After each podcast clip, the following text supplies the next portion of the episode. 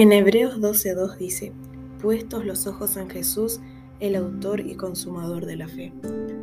Los neurólogos dicen que uno no puede diferenciar, o sea, el cerebro no puede diferenciar entre lo que uno ve y es real y lo que uno ve con la mente y es irreal, porque se activan los mismos neurotransmisores.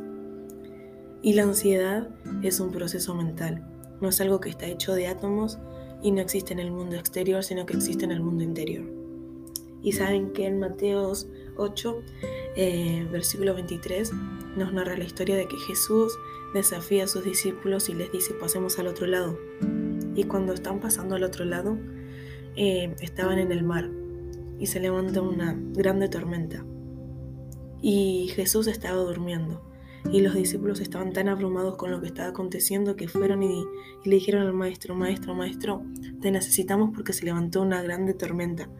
¿Cómo puedes dormir? Seguro que, le, que le reprocharon, ¿no?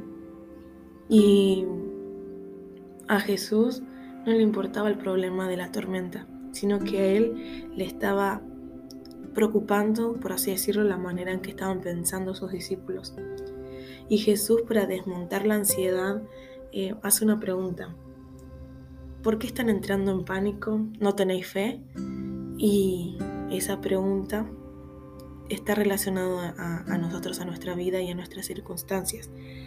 Porque la ansiedad es, es un momento de, incredulidad, es un momento en que empezamos a cuestionar todo, empezamos a, preocuparnos, a desesperarnos internamente eh, sobre lo que va a pasar, sobre lo que somos, quiénes quiénes somos, qué vamos a hacer, sobre el futuro principalmente. Y parece que una grande tormenta se levanta entre nosotros que nos, nos desconcierta, que nos deja tan abrumados. Y Jesús nos hace esta pregunta, ¿por qué estamos entrando en pánico? ¿No tenemos fe acaso? Y en el versículo que leíamos en Hebreos decía que tenemos que tener los ojos puestos en Jesús, el autor y consumador de la fe. Y a veces cuando estamos en crisis de ansiedad, de pánico, eh, nos cuesta pensar, nos cuesta eh, ver lo positivo, nos cuesta eh, tener los pies sobre la tierra, pero es cuando tenemos que estar en Jesús y mirarlo a Él y decir, si Jesús pudo dormir en la tempestad, yo puedo dormir sobre esta. Y nosotros como seres humanos no tenemos dominio de nada. Jesús, Dios es el que domina eh, la tierra, el cielo, las personas, el mundo, los corazones. Pero nosotros sí somos dominantes de algo y es de nosotros, de, nuestro espíritu, ¿no? Y tenemos que aprender a descansar sobre la tempestad, tenemos que aprender a decir, está pasando muchas cosas alrededor que por ahí me, me, llevan a tener ansiedad. Eh, hay situaciones que pueden dejarme abrumadas, pero yo tengo que aprender a descansar en la tempestad, porque Jesús nos enseñó eso. Jesús nos enseñó eso.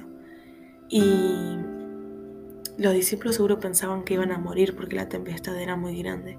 Y a veces a nosotros, cuando estamos en ese proceso mental de ansiedad, pensamos que nos vamos a morir, pensamos que todo se va a acabar, que no hay solución para nada, vemos, estamos en un punto fijo de, de cosas negativas pero es cuando tenemos que levantar nuestra mirada, mirar hacia los montes y decir, de allá viene mi socorro, tener los, puestos, los ojos puestos en Jesús. Y, y, es, y es real, ¿no? Porque la ansiedad es incredulidad y nosotros tenemos que tratar y tenemos que lograr cada día de conectarnos más a, más a Dios y logramos eso mediante la oración, mediante la lectura de su palabra, ir conociéndolo más conociendo más a Dios. Y el Evangelio es incomodidad, porque Jesús le dijo a sus discípulos, pasemos al otro lado.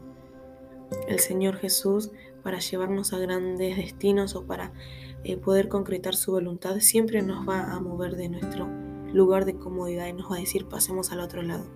Y cuando pasamos al otro lado, en medio de ese proceso vamos a tener tormentas. Pero es cuando tenemos que aprender a descansar en Dios. En Dios y así vamos a lograr una madurez espiritual. Que la madurez espiritual no es estar exentos de problemas, sino aprender a dormir sobre ellas.